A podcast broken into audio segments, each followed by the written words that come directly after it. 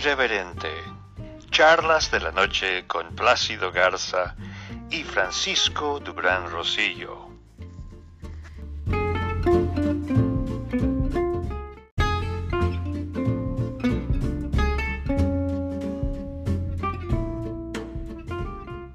Pareciera que hoy ha sido un día tumultuoso y no solamente por las protestas que siguen arreciando en muchas ciudades de Estados Unidos y que ya se han ido a ciudades de la comunidad europea, donde ya también la gente está protestando por la misma muerte de George Floyd.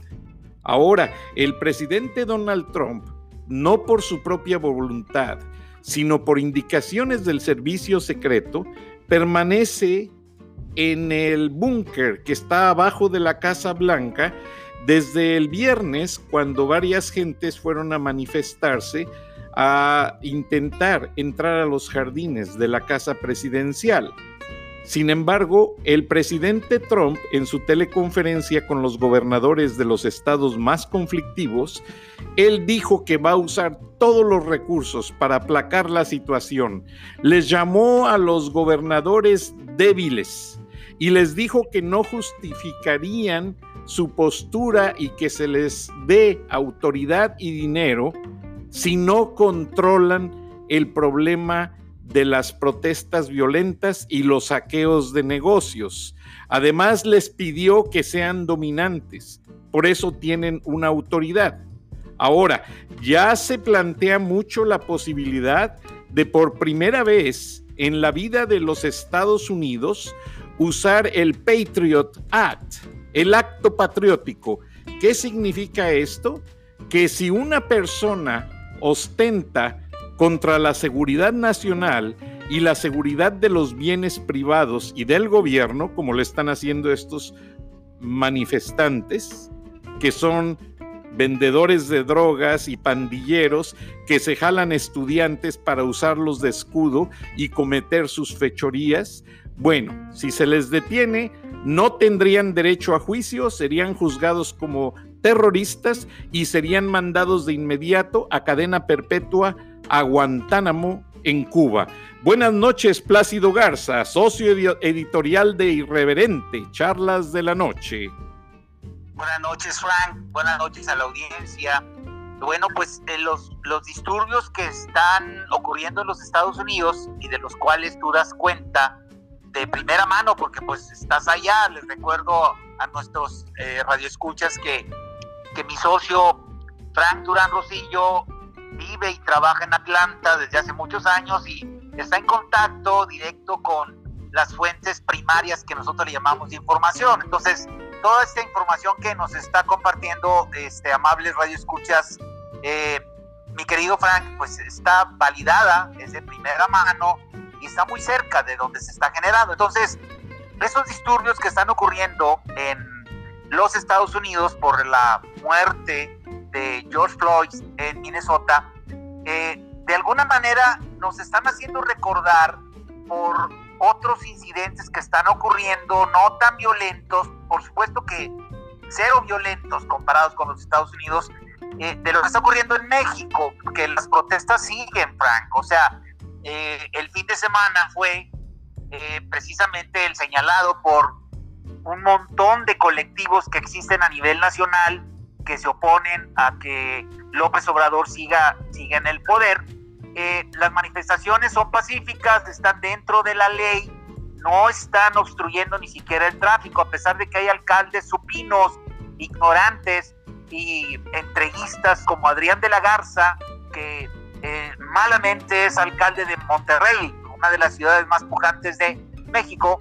Este individuo se, se, se le ocurrió dar la orden a sus uh, agentes de tránsito de que en plena eh, manifestación vehicular bloquearan algunos accesos que conducían al corazón de la ciudad, que es la macroplaza. Eh, obviamente la intención de Adrián de la Garza, que es un alcalde priista que, que, que ganó una reelección el año pasado muy cuestionada, severamente cuestionada, porque fue un bandido lo que, lo que, este, lo que se puede calificar que, hizo, o sea, un bandido fue el que hizo eh, esa, esas maniobras eh, Adrián de la Garza les ordenó a sus fuerzas de, del orden que bloquearan las calles que conducen eh, hacia el centro de Monterrey y se armó pues una bataola. Obviamente no llegó la sangre al río, pero hay, hay un montón de evidencias de en donde los ciudadanos en el ejercicio de su libertad de expresión y de libre tránsito por, por, este, por las calles del país fueron obstruidos precisamente por esta orden que dio el alcalde Adrián de la Garza. Eso pues obviamente provocó mucho enojo, a lo mejor lo que querían era que se diera algún enfrentamiento, pero no lo hubo. Entonces, eh, son los únicos, fíjate qué, increíble, ¿no? Y qué mal, qué mal para Monterrey, la única ciudad en donde se presentaron ese tipo de desmanes por parte de la autoridad, provocando a los manifestantes, fue Monterrey. Es, es, evidentemente nos, no se encuentra esa ciudad en los primeros lugares de, en cuanto a representatividad municipal por parte de este alcalde. Y, bueno, eh, eso, eso está sucediendo en México. De alguna manera eh, hemos dado cuenta de ello. Nos llama mucho la atención, Frank, que los medios de comunicación más importantes de México no estén dando una cobertura tan amplia como se debe a un movimiento de millones de mexicanos en contra del gobierno de López Obrador. Y obviamente se desatan las conjeturas y las suposiciones. No queremos caer en eso, pero sí llama mucho la atención de que al analizar eh, las coberturas de los medios tradicionalmente más importantes en el país, son muy tibios, son bastante grises en la, en la manera en la que están dando a conocer esta información, pero pues, afortunadamente existen las redes sociales y existen los llamados medios alternativos que se han encargado de darle a conocer a la comunidad internacional que es real el movimiento de oposición a López Obrador. O sea, millones de mexicanos ya no quieren que sigan el mandato. Entonces, va a haber consecuencias evidentemente de ellos. Precisamente mañana, tratando de alguna manera de distraer la atención de estas protestas, López Obrador inicia una gira inexplicable y digo inexplicable porque todo el país está pintado de rojo, Frank, excepto Zacatecas. Rojo es el semáforo, es el color del semáforo que la Secretaría de Salud determina para poder señalar que la emergencia sanitaria está activa, en donde la recomendación de quédate en tu casa sigue todavía vigente, pero pues al parecer eso solo se aplica para los humildes mortales, porque el presidente le valió gorro y la recomendación de quédate en el palacio, él no la atendió. Mañana inicia una gira del resto de la semana, eh, viaja de la Ciudad de México a Cancún por avión, en donde se le han preparado diferentes eventos multitudinarios, en donde tenlo por seguro de que se va a dar el contacto y eso está mandando una señal todavía más contradictoria a lo que la misma Secretaría de Salud está este, recomendando a la, a la población. Entonces, eso es por un lado. Evidentemente, eh, la intención de López Obrador es, es distraer la atención, eh, es de alguna manera tratar de recuperar algo de la mucha popularidad que ya perdió. Yo tengo preparado la segunda parte o la conclusión del reporte que al final del programa de ayer, Frank, empecé a compartir con nuestros radioescuchas relacionado con el populismo. Si te parece bien, Frank, voy a terminar de hacer ese análisis eh, que yo realicé en base a consultas de gente muy preparada en la materia. ¿Te parece bien, Frank? Adelante, Plácido. Bueno, entonces, eh, yo tengo este mensaje para la, para la comunidad que nos hace el favor de escucharnos. A la pregunta de qué es el populismo, yo propongo esto como respuesta. Es un atajo por el cual se juega con las pasiones, con las ilusiones, los ideales de la gente para prometerle lo que es imposible, aprovechándose de la miseria, dejando fuera toda razón y lógica en la toma de decisiones. El populismo juega neciamente con la necesidad de los pueblos para imponer una dictadura, como a la que se refirió Beatriz Pajés en su colaboración de, de ayer, Frank, si la recuerdas, ¿verdad? Perfectamente. muy bien, entonces, la tarea principal del populismo es desmantelar a las instituciones para acomodarlas al antojo de los líderes que pueden llegar al poder. Antes esos líderes llegaban al poder por las armas y los golpes de Estado, pero en este siglo y finales del anterior, esos líderes de pacotilla están llegando por la vía democrática, como el caso de Chávez, escondiendo de tal forma sus intenciones que millones de electores cansados de gobiernos corruptos caen en la trampa de creer en promesas de campaña que se disuelven conforme el ganador de las elecciones se asienta en el poder. El populismo ama tanto a los pobres que busca multiplicarlos minando los derechos fundamentales. ¿Cuáles? La vida, la libertad para expresarnos y para acogernos a la creencia de nuestras preferencias y, por supuesto, el derecho a la propiedad privada. En las crudas matemáticas del asesinato, el comunismo debe ser reconocido como la ideología más letal jamás ideada por la inteligencia humana. El comercio de esclavos, por ejemplo, mató a más de 10 millones de seres humanos. Los nazis exterminaron a 17 millones y el comunismo en todo el mundo ha matado a más de 100 millones, muchos desaparecidos en gulags, allá en la anterior Unión Soviética, otros enterrados en fosas comunes, muchos más arrestados y perdidos en cárceles como el nefasto helicoide de Venezuela, muchísimos más murieron de hambre debido a las políticas estatistas para imponer la colectivización como en Cuba, Afganistán, Bulgaria, Venezuela y más recientemente en Nicaragua. Entonces, yo personalmente no entiendo cómo a pesar de las evidencias de muerte que provocó la revolución bolchevique hace más de 100 años, todavía hay gente que viste orgullosamente las camisetas del Che Guevara diciendo que la idea del socialismo no es tan mala. Yo no entiendo eso, pero bueno, hay quienes lo hacen.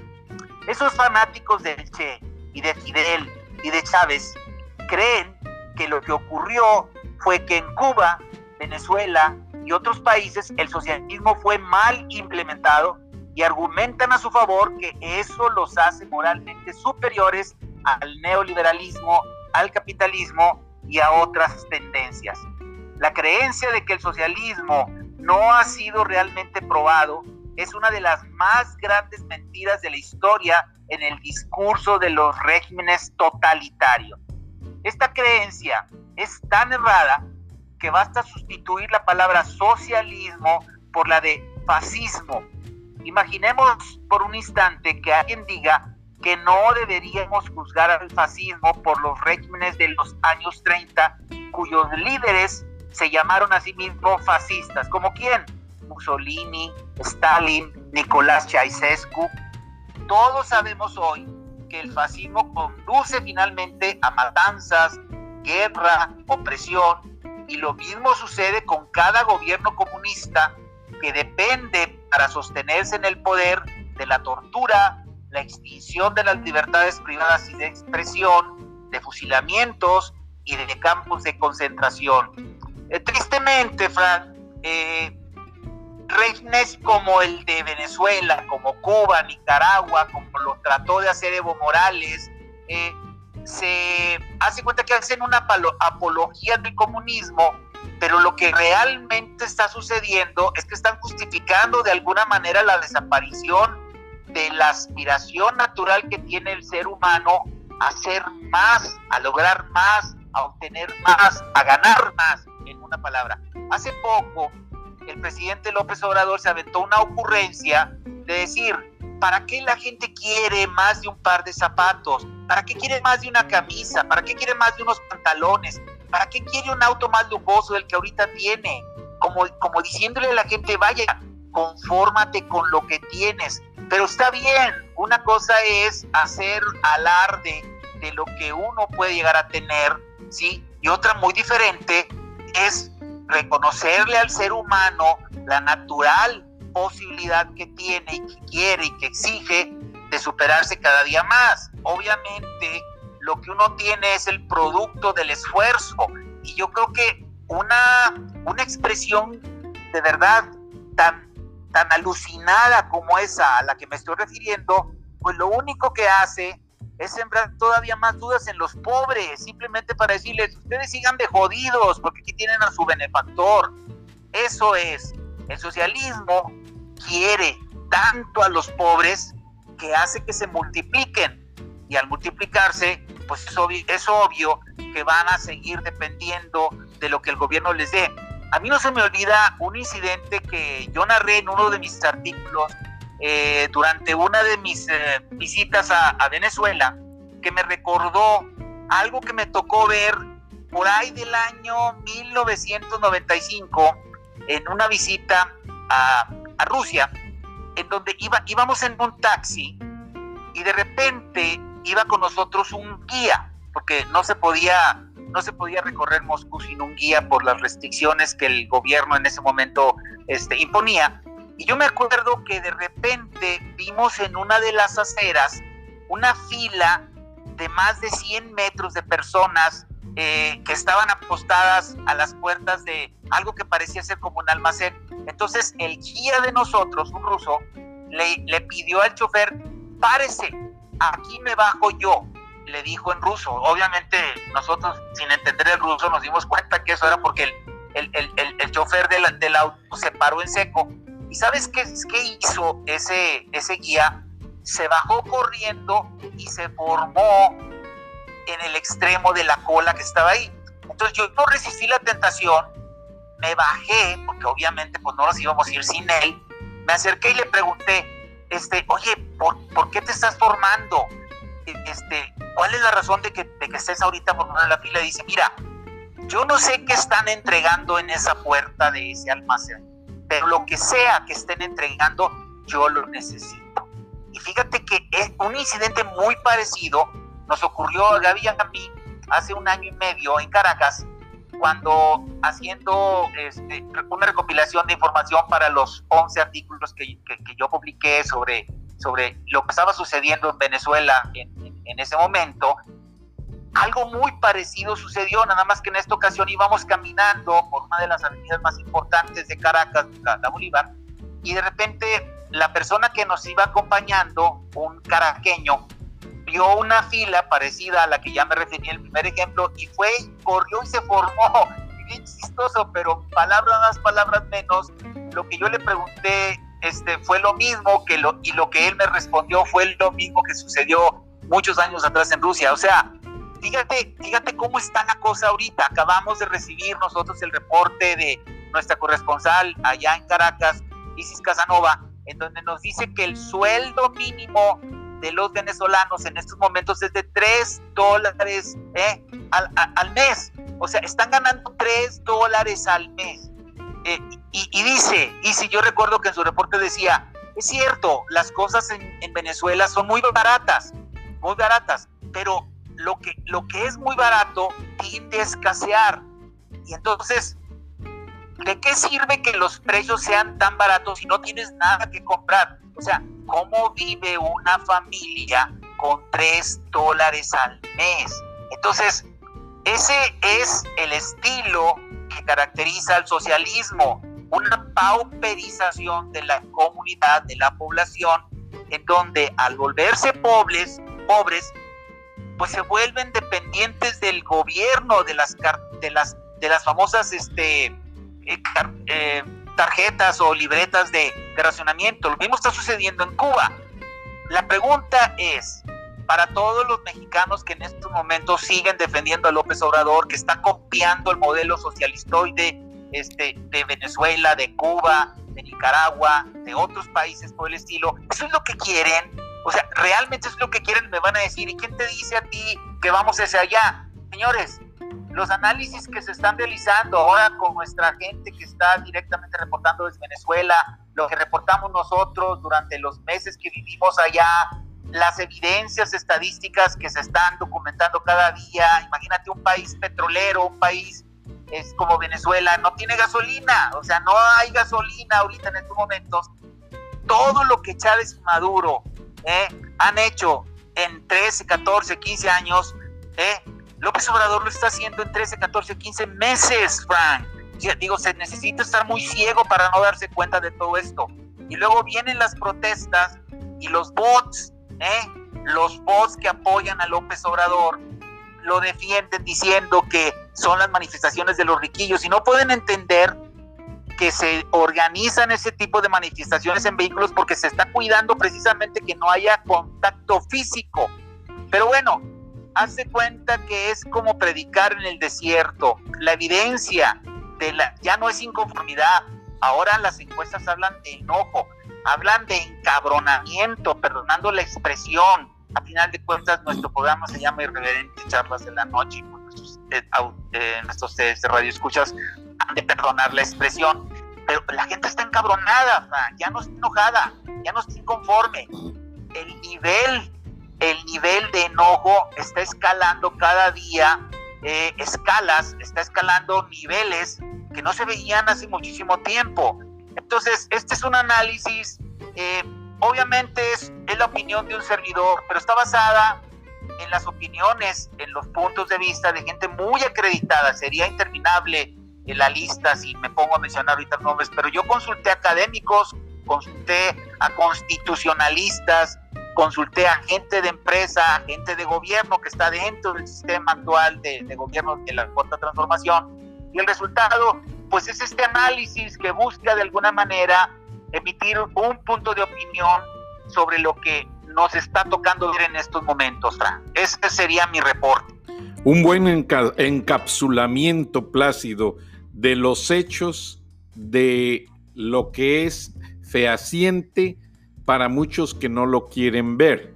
Sin embargo, en la pandemia, los muy cuestionados chinos, que tienen mucho dinero y que por alguna razón ocultaron los datos médicos para que otros científicos investigaran la cepa del virus coronavirus 19, se dedicaron a querer comprar stock market que estaba muy bajo, a un precio muy bajo, de algunas empresas e incluso en Inglaterra trataron de adquirir a muy bajo costo una empresa de microprocesadores. Y el gobierno de Inglaterra lo sacó, no permitió la operación. De la misma manera trataron de hacerlo en Francia y en Alemania, y todo con alta tecnología.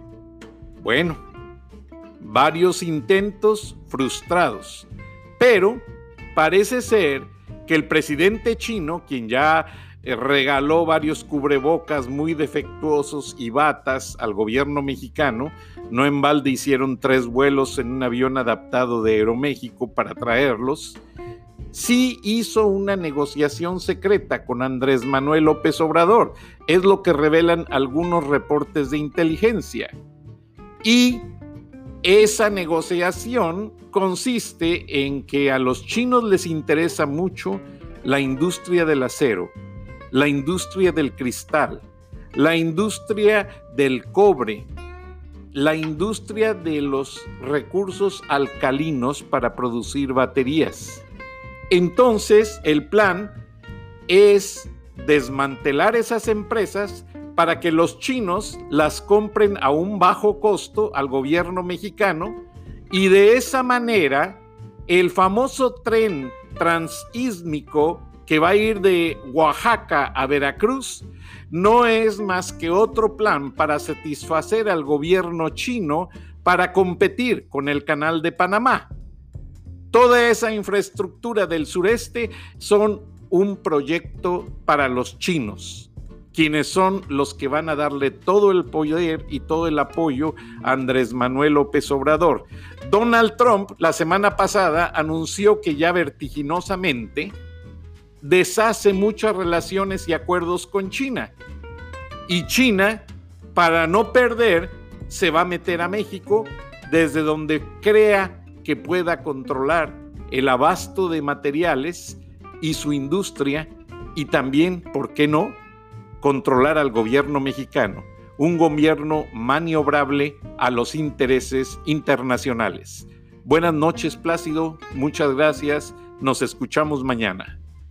Buenas noches, Frank. Buenas noches a la audiencia. Hasta mañana.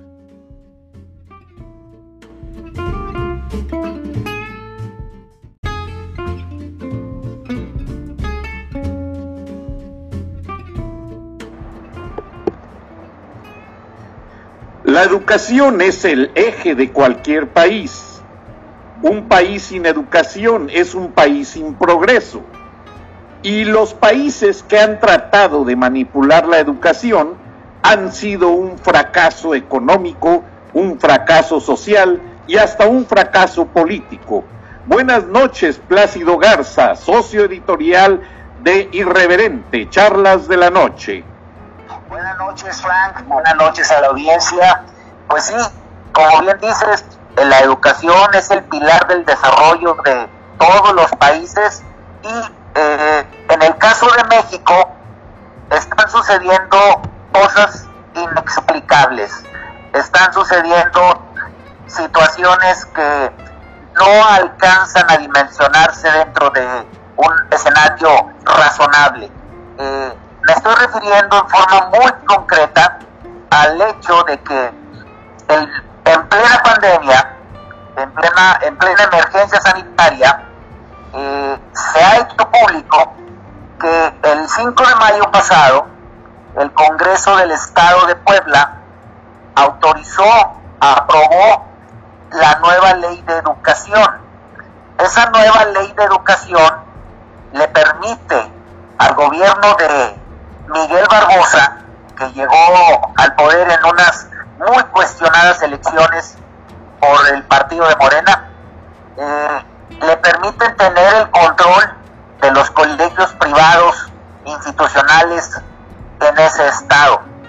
¿Qué significa todo esto? Bueno, pues la nueva ley establece políticas más duras al incorporar, imagínate, todos los inmuebles de las escuelas privadas, escuelas, universidades de todo tipo, todos los inmuebles de esas instituciones eh, van a ser incorporadas al sistema educativo estatal, además de que podrían ser sancionados con 440 mil pesos ante lo que ellos llaman actos arbitrarios. Para, para que nuestra audiencia sepa a qué se refiere ese este increíble eh, documento hecho ley.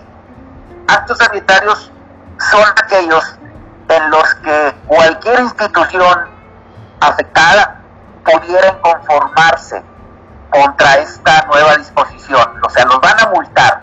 Entonces, el, el gobernador de Puebla se hizo ahora sí de manera oficial del control de todos los colegios privados y de todas las universidades que existen en el estado de Puebla. Eh, entonces, esta norma ya generó a unas horas de haberse dado a conocer un inmenso rechazo a nivel nacional por parte principalmente de instituciones y asociaciones del ramo educativo.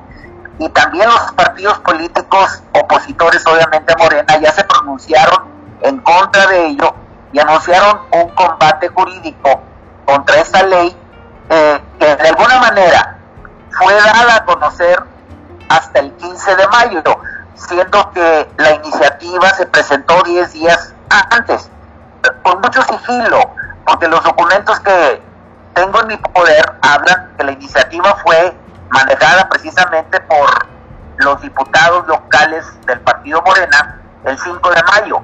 No hubo ningún aviso, ninguna notificación, nadie de alguna manera se enteró de esto. Hasta que el 15 de mayo se dio a conocer la aprobación.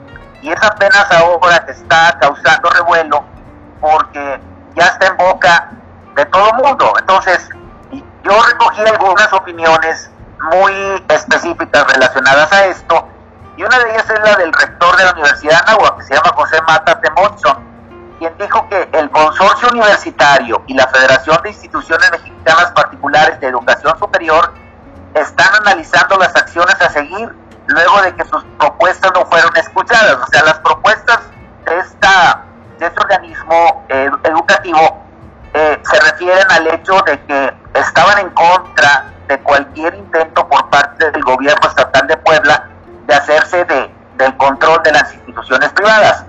Eh, también tengo las declaraciones de Luis Ernesto de Herbés Bautista, que es el rector de la Universidad de las Américas, la famosa Universidad de las Américas de Puebla, en donde él abiertamente dice que esta ley es un ataque al sistema privado de educación y que tiene un espíritu intervencionista.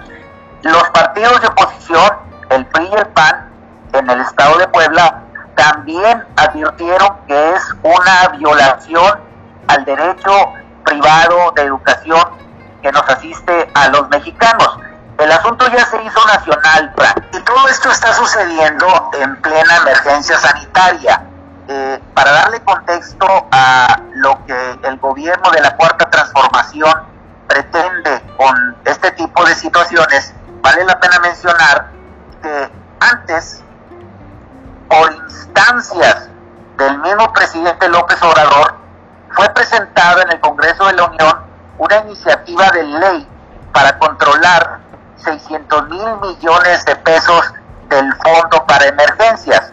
Ese, esa, esa propuesta que fue firmada con puño y letra de López Obrador fue llevado al Pleno del Congreso de la Unión para discutir y sucedió que para efectos de analizar tendría que haberse realizado un periodo extraordinario de sesiones.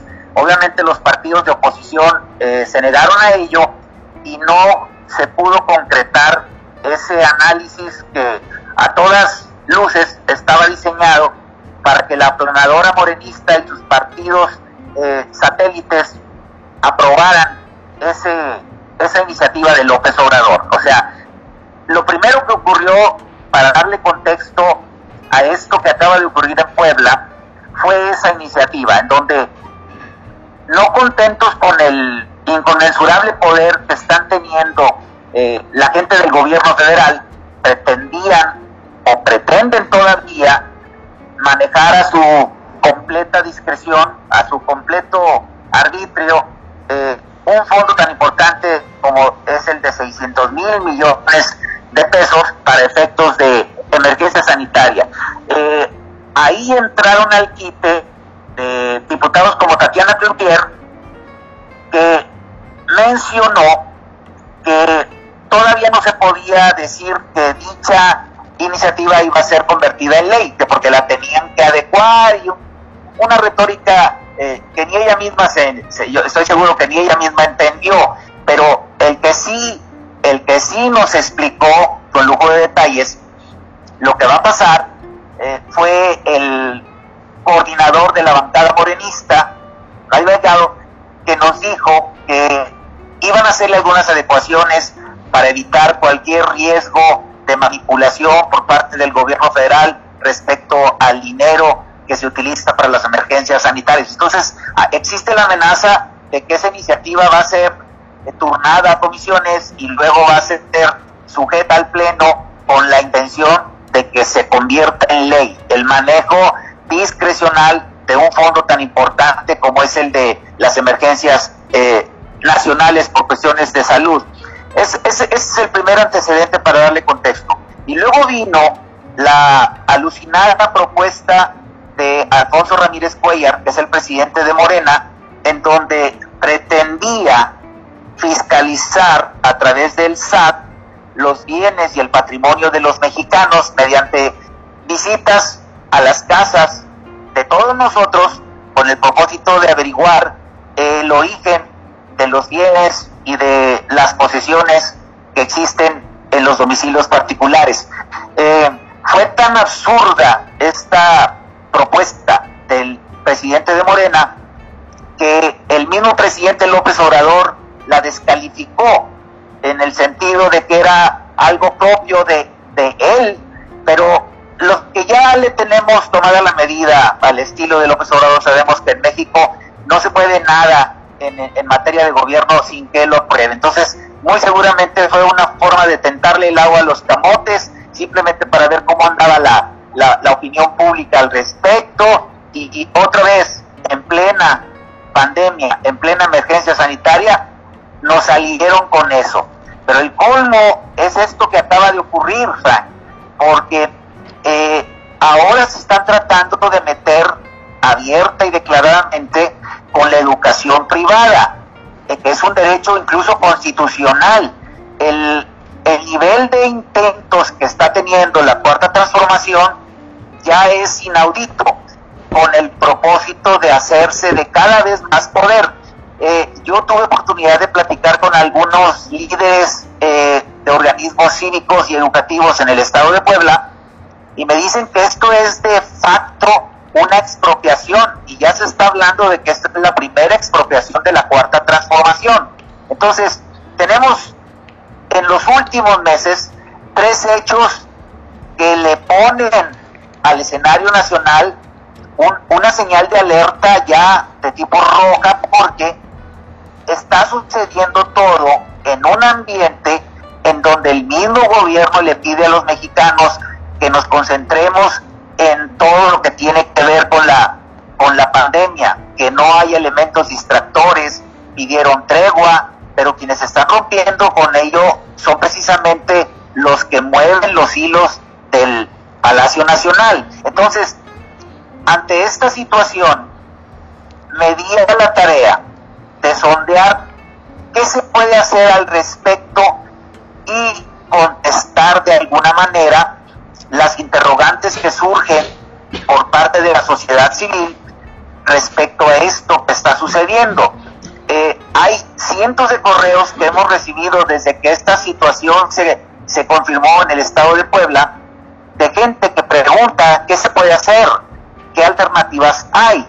Y entonces, analizando el hecho de una manera muy objetiva, pues una de las alternativas que existen es levantar la mano, como lo hemos dicho muchas veces, y ya salir del anonimato todos aquellos que critican, que elaboran memes, que no pasan de las pláticas cibernéticas, y como que ya llegó el momento de elevar la mano, sacar la cara y romper ese anonimato en el que están metidos muchos en sus casas con el pretexto de la pandemia refugiados en sus respectivas zonas de confort.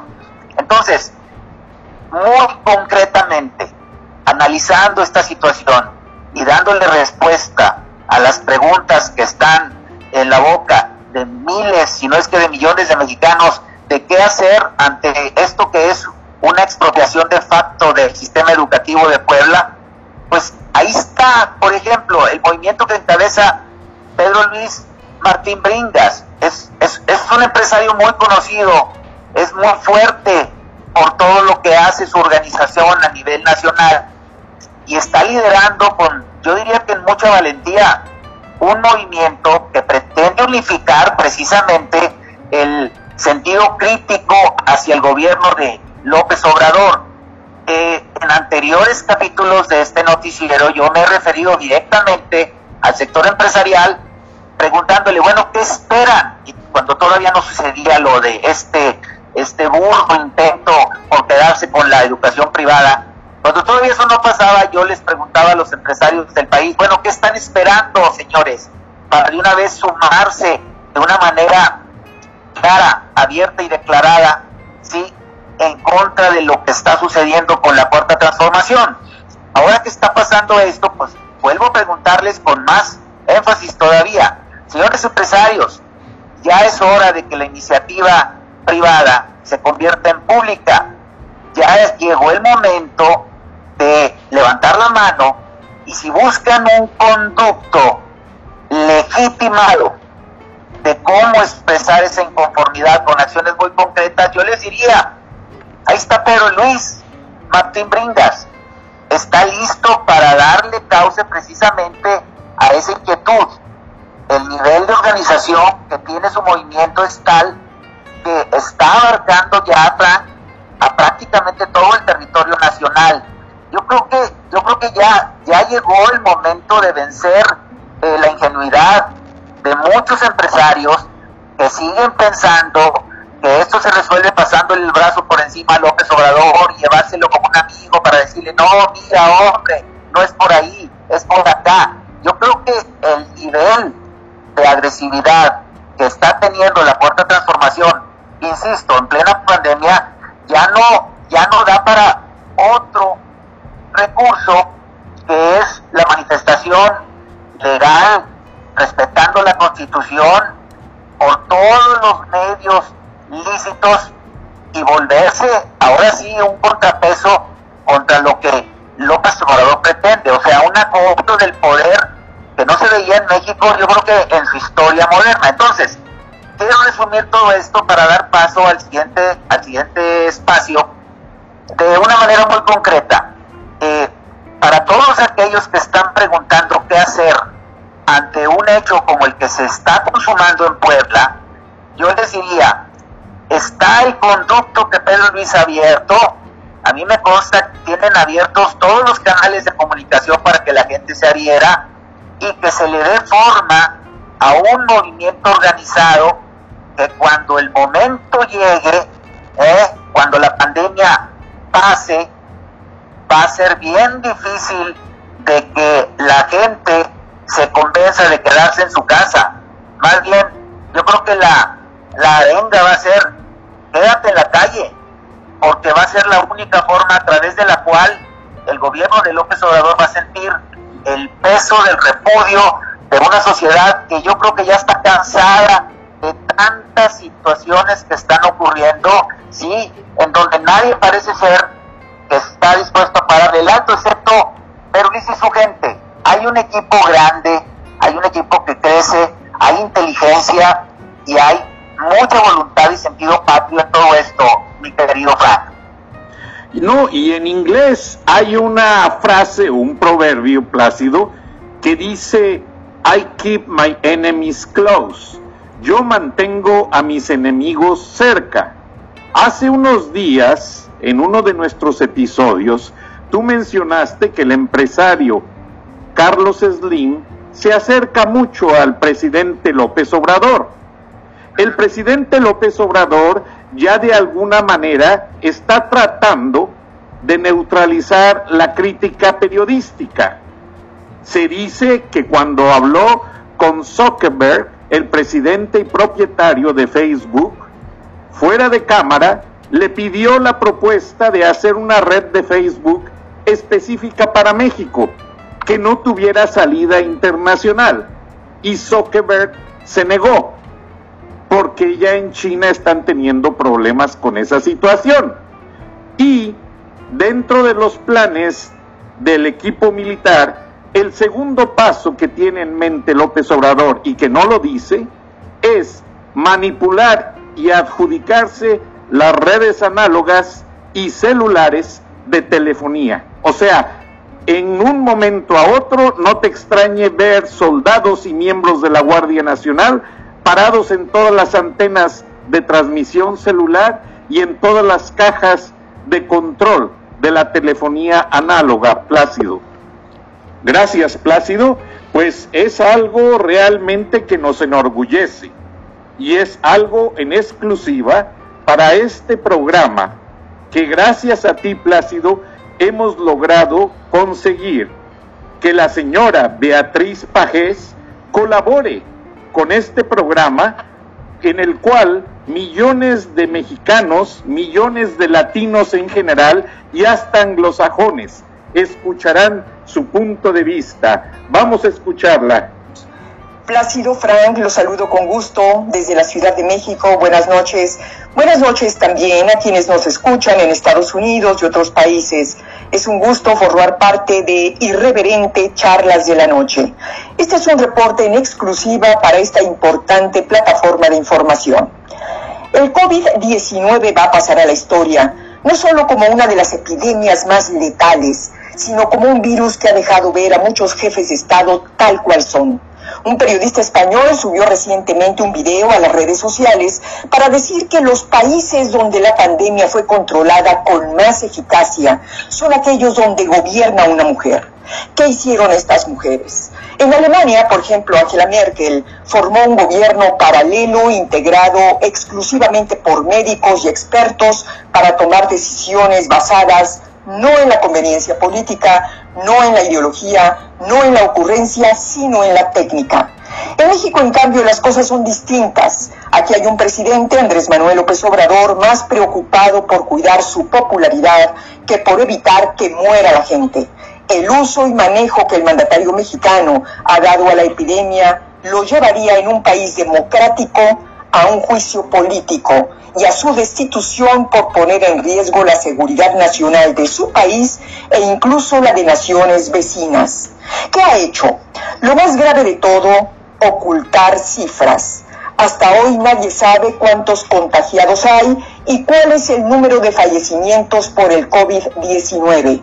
Ah, pero algo sí sabemos, y eso gracias a las estadísticas internacionales, que aquí, en México, hay más muertos que en muchas otras naciones. Un simple dato lo demuestra.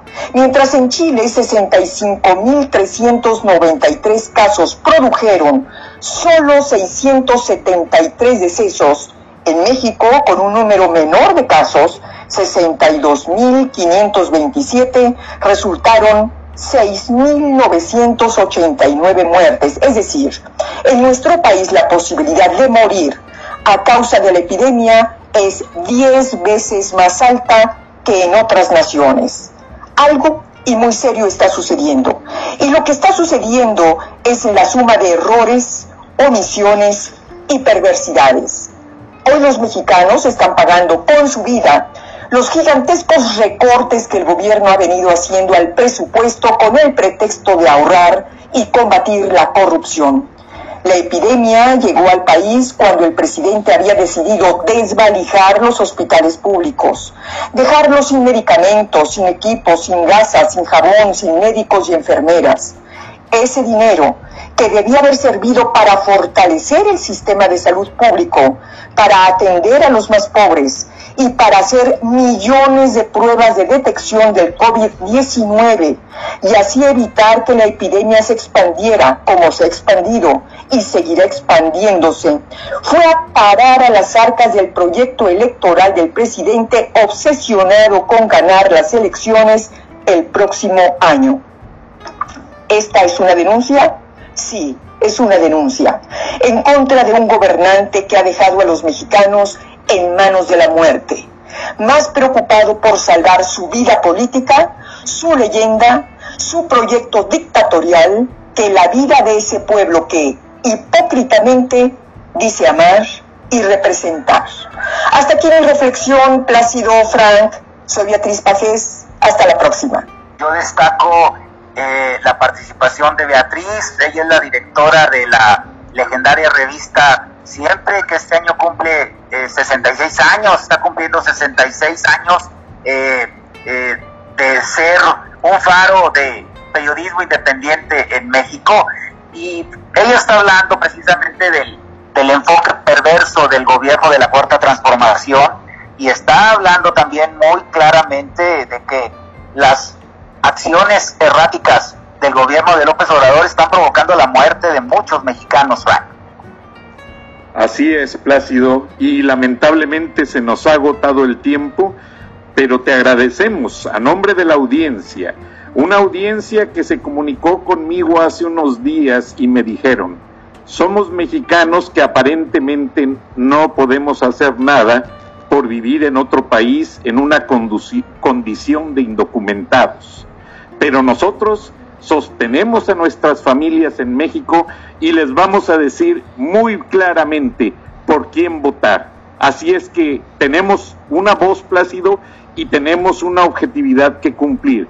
Y todo eso se debe en gran parte gracias a ti y gracias a la señora Pajes y gracias a todos nuestros corresponsales y colaboradores. Buenas noches. Buenas noches, Frank. Buenas noches a la audiencia.